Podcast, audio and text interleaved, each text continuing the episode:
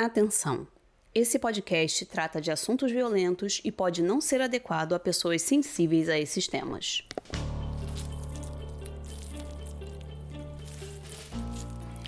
Eles são mundialmente famosos, conhecidos como Paladinos na Luta contra as Trevas, um casal que passou anos investigando manifestações sobrenaturais e que ajudou milhares de pessoas que sofriam com a ação das forças maléficas. Mas, ao longo dos anos, surgiram questionamentos e críticas a respeito da atuação deles. Será que as histórias contadas pelo casal eram verdadeiras mesmo ou eles teriam distorcido os fatos com o intuito de conseguir fama e dinheiro?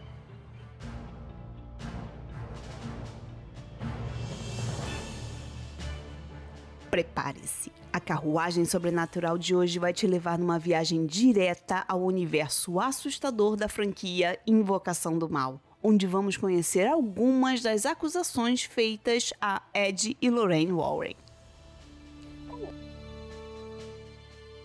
Essa é a Carruagem Sobrenatural, o podcast de histórias reais que vão alimentar seus pesadelos. Eu sou Thaís Messora e vou te conduzir nessa viagem sombria.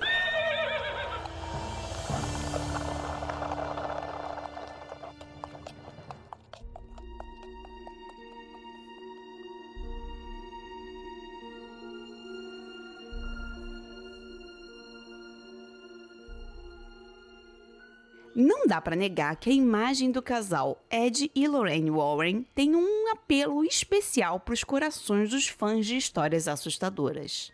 Eles são como uma espécie de heróis para gente que gosta de filmes de terror, com a peculiaridade de que combatem seres do além e forças sobrenaturais maléficas. E é claro que a franquia de filmes dirigida e produzida por James Wan tem um papel fundamental na disseminação da fama desse casal em escala global nos últimos anos. É um pouco da magia de Hollywood, né? Com um bom roteiro, atores carismáticos e cenas que mostram a dedicação dos personagens em ajudar as pessoas que estão sofrendo com a ação das forças da lei, é impossível que a gente não se apaixone por eles.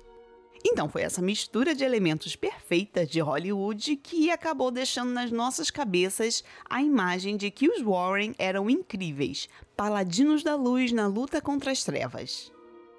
Mas o problema está sempre no mais. Existem relatos de que, por baixo de toda essa romantização dos filmes, eles seriam, na verdade, charlatões que se aproveitavam do sofrimento e da fé alheia para faturar milhões de dólares.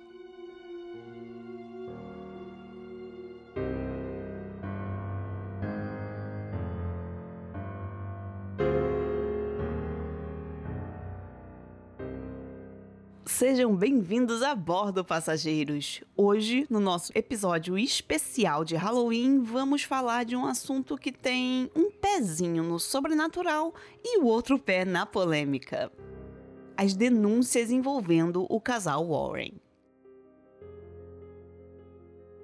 Como muitos de vocês já devem saber, estreou agora em outubro na Netflix o documentário O Diabo no Tribunal, que aborda o caso do Arne Cheyenne Johnson, um jovem de 19 anos que assassinou seu senhorio a facadas em 1981 e que alegou em sua defesa que estava possuído por um demônio quando o crime aconteceu. Esse caso foi retratado no filme Invocação do Mal 3, que vocês já devem ter assistido, mas para quem ainda não viu, eu vou dar uma resumidinha super breve aqui e não se preocupem que tudo que eu vou falar agora tá na descrição do filme, então não é spoiler. O que aconteceu foi o seguinte: Meses antes do crime, David Glatzel, que era um menino de apenas 11 anos, teria sido possuído por um demônio. As manifestações sobrenaturais cresceram tanto que a mãe dele chamou os Warren para tentar lidar com coisa ruim lá. O problema é que, durante o exorcismo, o Arne, que era namorado da irmã do David, ficou desesperado de ver uma criança sofrendo todos aqueles horrores e gritou para o que quer que estivesse lá dentro do menino que saísse dele e viesse para o Arne. O David se recuperou e nunca mais apresentou nenhum problema relacionado à infestação demoníaca. Porém, a história não tem um final feliz. Por quê? Meses depois viria o assassinato que o Arne teria sido forçado a cometer pela entidade maléfica que se apossou do corpo dele durante o exorcismo do David.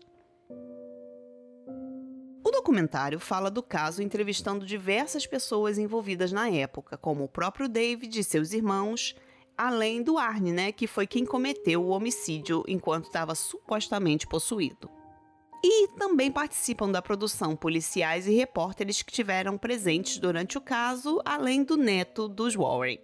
Bom, o fato é que esse documentário vai um pouco além de simplesmente contar os acontecimentos e debater ali apenas a questão do sobrenatural.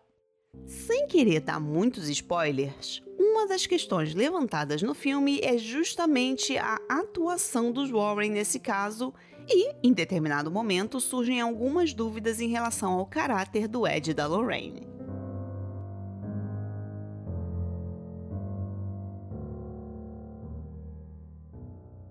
Por isso, eu fui pesquisar e descobri que essa não foi nem de longe a primeira vez que surgiram alegações de condutas questionáveis sobre eles. E aquele momento, né, de que eu fiquei olhando pro nada e pensando, mas eles eram tão fofos. Não estraguem a imagem linda que o cinema me fez ter deles. Socorro, Deus. Enfim.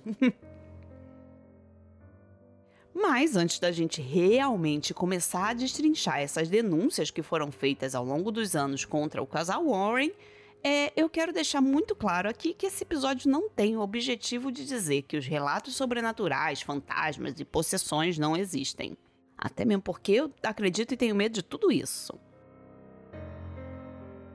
Outra coisa que eu quero deixar claro é que eu não sou dona da verdade, e então eu não vou bater o um martelo sobre nada aqui. Eu não vou dizer que é verdade, que é mentira, que eles enganaram alguém, não tem nada com isso. A minha intenção aqui é só mostrar uma faceta sobre os Warren que a gente não vê muito sendo mostrada por aí e deixar que vocês cheguem às suas próprias conclusões.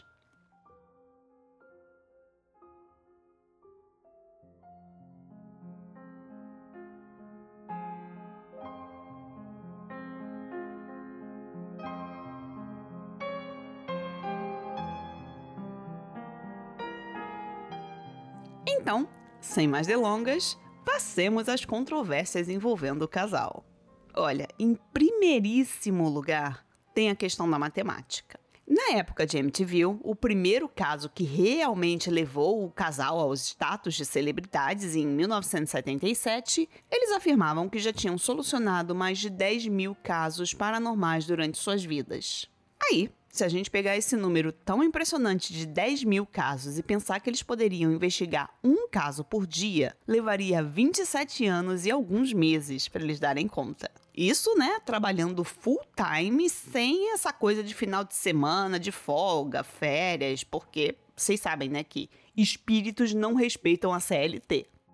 Porém, como a gente já viu nos livros dos Warren e nos filmes, muitas vezes os casos levavam dias e até meses para serem resolvidos. E, além disso, por muito tempo o Ed trabalhou como motorista de ônibus escolar. E eles também escreviam livros, faziam aparições na mídia e administravam um museu de ocultismo que tinham na própria casa. Então seria meio que impossível eles terem tempo de fazer tudo isso e ainda resolver 10 mil casas.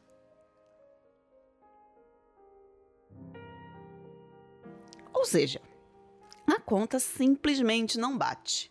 A não ser que você considere aquela coisa, né? Tipo, eu digo que eu tenho liberdade poética para errar quando faço contas porque eu sou de humanas e não entendo de números. Como eles são de fantasmas, talvez eles tenham essa dificuldade de cálculo também. e tá, e essa questão dos 10 mil casos pode ser aquela coisa, né? A gente aumentou um pouquinho assim para ficar mais bonito. Vamos perdoar essa e vamos passar adiante. O caso de Amityville, né? Que eu acabei de dizer que foi o primeiro grande caso de destaque na mídia envolvendo o casal, não podia ficar de fora das controvérsias. Eu ainda tenho vontade de fazer um episódio somente sobre esse caso, porque são tantas, mas tantas opiniões e fatos contraditórios envolvendo as assombrações dessa história, que eu preciso mergulhar com muita calma no tema para trazer um episódio completo e um conteúdo de qualidade para vocês. Bom, de toda forma, resumidamente, o caso MTV foi o seguinte. Em 1974, Ronald DeFeo Jr., de 23 anos, assassinou os pais e os quatro irmãos na casa onde eles moravam. E durante o julgamento, o advogado do rapaz tentou alegar insanidade porque o Ronald teria afirmado que ouvia vozes e que essas vozes teriam mandado ele matar a família. Caso tem algumas circunstâncias que levantam suspeitas, como o fato de que o Ronald teria ido de quarto em quarto disparando sua arma e que ainda assim todos os corpos foram encontrados como se estivessem dormindo quando receberam os disparos.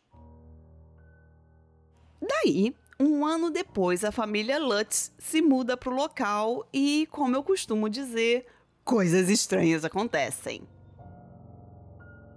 Aquela lição clássica que todo mundo já aprendeu com os filmes de terror, né? Quando você vai comprar um imóvel, o primeiro passo é verificar se ele não está na promoção porque teve uma série de assassinatos no local. E se tiver, faça um favor a si mesmo e não vá. Mas enfim, né? Talvez nessa época não tivessem tantos filmes assim com essa história e a família Lutz resolveu que ia comprar aquela casa de qualquer forma. As manifestações sobrenaturais foram crescendo a cada dia que eles passavam na casa, até que, 28 dias depois deles terem se mudado, a família fugiu da casa sem levar nenhum dos seus pertences porque era impossível permanecer lá.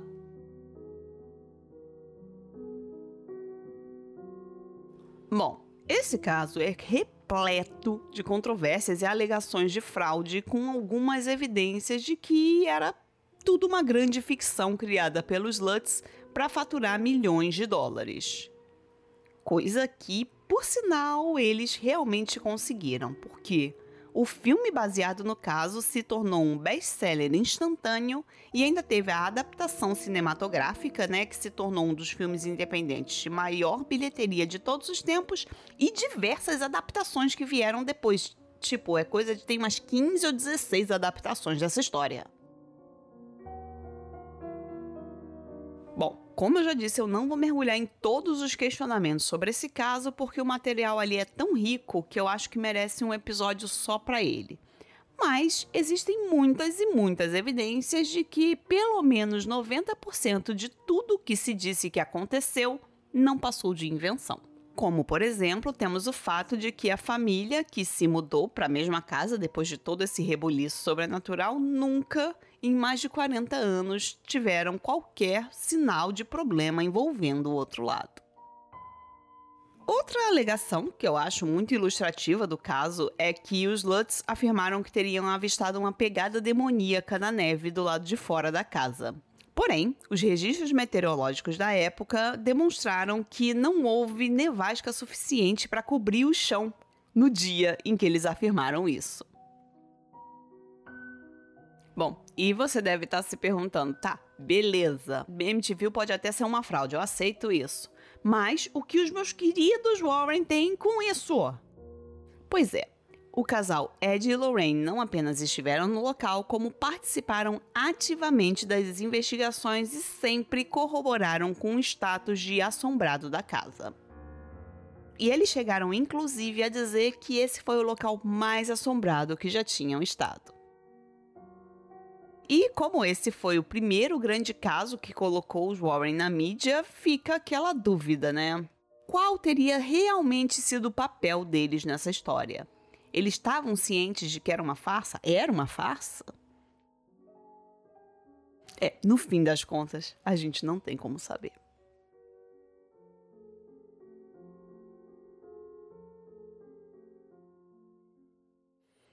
Agora, uma pausa para nossa leitura sobrenatural.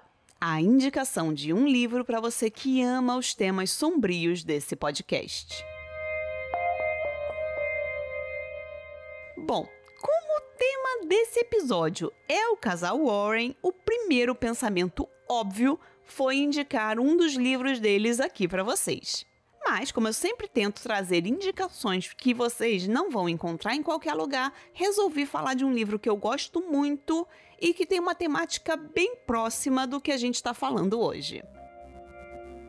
O livro se chama Na Escuridão da Mente E nele você vai conhecer a história de uma família que está lidando com um problema que poderia facilmente ser encaminhado para o casal Warren. A filha mais velha deles, a Marjorie, de 14 anos, começa a demonstrar comportamentos estranhos que podem indicar tanto esquizofrenia quanto possessão demoníaca.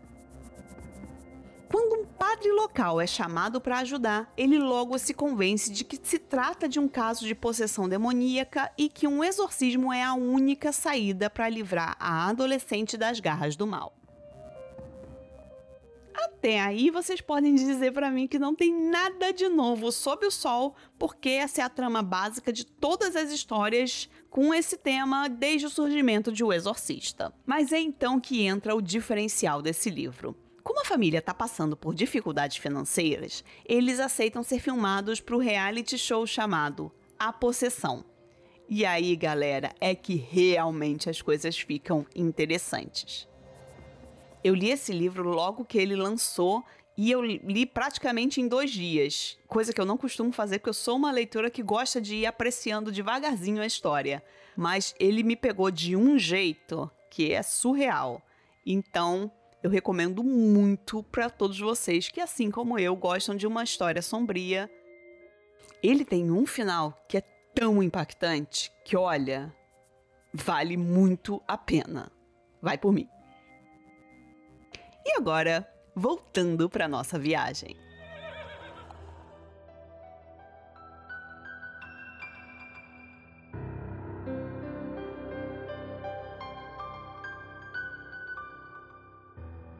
Bom, e seguindo aqui com os questionamentos, temos o caso da boneca Annabelle, que já tem um episódio todinho dela que eu recomendo que vocês ouçam porque é bem legal, é um dos episódios mais ouvidos do podcast, inclusive. É, a maior parte de nós conheceu a Annabelle por causa dos filmes e depois foi descobrir, né, que ela era uma boneca de pano até um pouco parecida com a Emília, que não tem uma aparência lá muito assustadora, não. Mas isso não vem ao caso. O fato é que existe um questionamento de que os Warren teriam baseado o caso num episódio do seriado The Twilight Zone, chamado The Living Doll, em que havia uma boneca demoníaca, né, que se mexia e falava, e onde a mãe da menina dona do brinquedo assombrado se chamava justamente Annabelle. E aí, mais uma vez, a gente fica com uma pergunta assombrando a nossa cabeça, né? Seria uma coincidência ou essa história toda de boneca do mal seria apenas uma invenção dos Warren?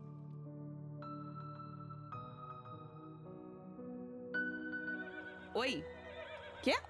Hã? Ah, não, não, pode deixar. Falo, falo sim. Gente, desculpa, mas os cavalos pediram para avisar que se vocês gostam de histórias sombrias e cheias de mistério, deviam conhecer os meus livros. E por que não começar com Rastros da Loucura, o meu último lançamento? Nesse livro você vai conhecer a Alice, uma universitária com um passado traumático que começa a ser assombrada por pesadelos terríveis toda vez que ela dorme. E tudo vai ficando muito pior quando os pesadelos cruzam a barreira da realidade e ela precisa buscar respostas no seu passado antes que seja tarde demais. O livro está disponível em formato de e-book na Amazon e agora tem uma novidade para você que é assim como eu que adora ter um livro físico. Bom, você já pode comprar o livro físico direto comigo é só me mandar uma DM no Instagram da Carruagem ou no meu perfil pessoal, que é o arroba. Aí é só falar lá comigo que eu mando o livro com frete grátis para todo o Brasil, autografado e com brindes especiais. E depois desse momento merchan, vamos seguir com a nossa viagem.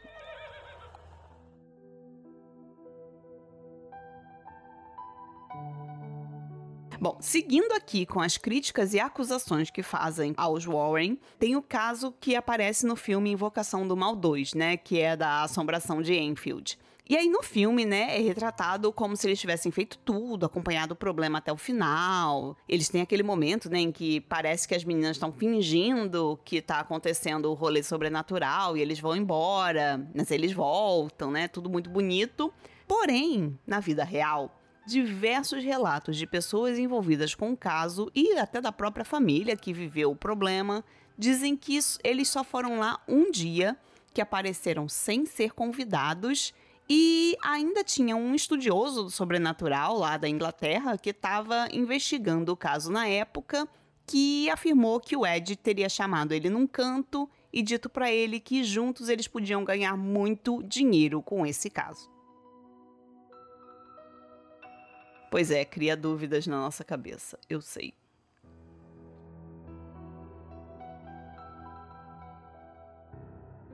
Em relação ao caso que aparece no terceiro filme da franquia, as acusações vão desde que os Warren teriam induzido a família a aumentar os fenômenos, principalmente ali manipulando as crianças, e terminam na alegação por parte da família de que o casal de demonologistas usou o caso para ganhar muito dinheiro com o livro e que teriam pago a quem realmente esteve na casa e sofreu com as manifestações apenas um valor irrisório de cerca de 4.500 dólares, enquanto o casal embolsou mais de 80 mil dólares.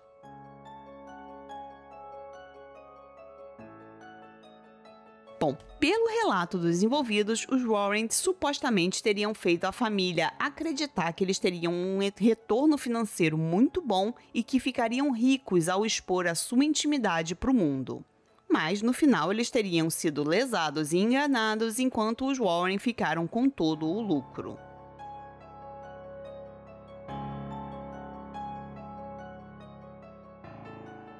E por fim, temos a acusação que é mais pesada.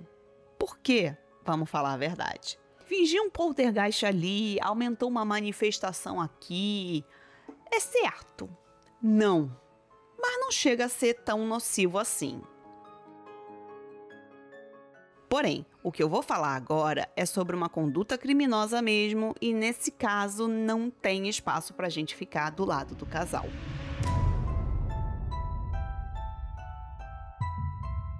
Lembra quando eu falei lá no início que o Ed trabalhava como motorista de ônibus escolar? Pois é, na década de 60, quando ele tinha 30 anos, ele conheceu uma menina de 15 chamada Judith Penney, que usava o serviço do transporte escolar.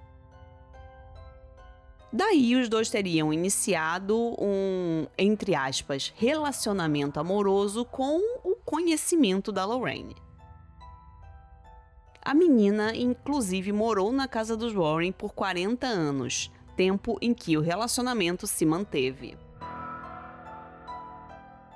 No início, ela teria ficado num quarto em frente ao quarto ocupado pelo casal e depois ela acabou se mudando para um apartamento construído para ela em cima da casa. Segundo as alegações dela, o Ed alternava com quem ele passava a noite, dormindo alguns dias com a Lorraine e outros dias com a Judith. A moça ainda teria engravidado do Ed quando tinha 30 anos e o casal Warren teria forçado ela a abortar a criança porque, se viesse à tona o caso extraconjugal, isso seria péssimo para a imagem pública do casal. Em sua defesa, os Warren diziam que a Judith era uma moça pobre que não tinha para onde ir e que eles tinham acolhido ela e que ela cuidava da casa durante os períodos de ausência deles.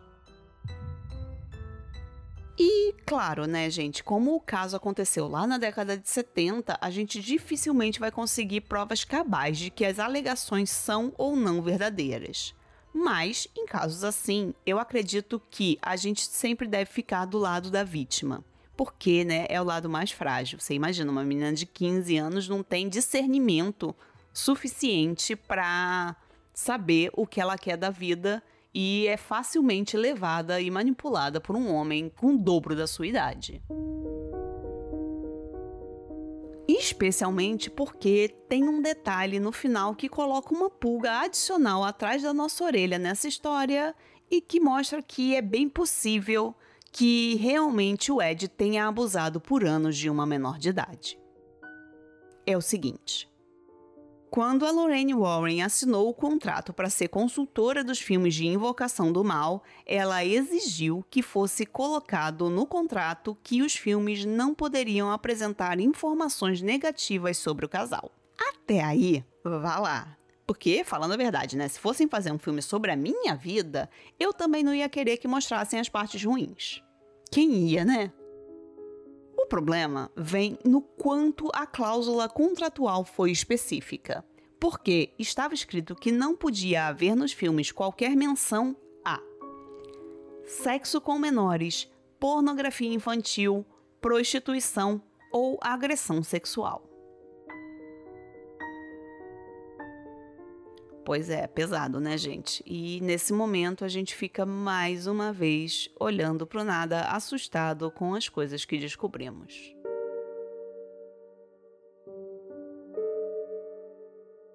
Estamos chegando no fim do episódio e eu queria muito saber a opinião de vocês sobre toda essa controvérsia. Me contem aqui nos comentários do Spotify ou lá na DM do Instagram do Carruagem.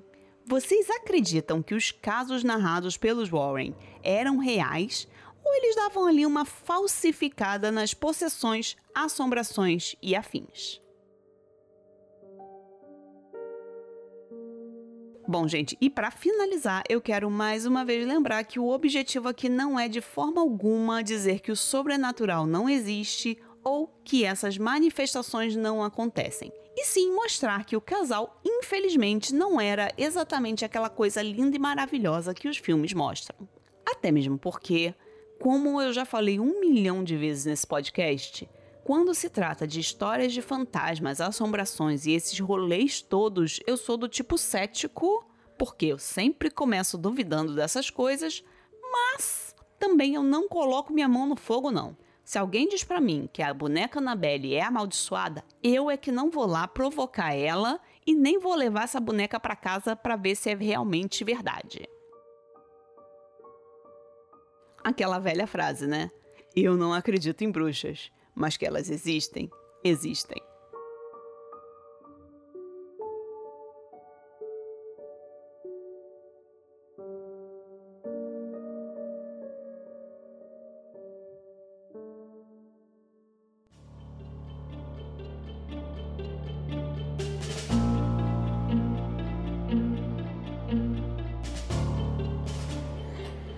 Assim termina a nossa viagem de hoje.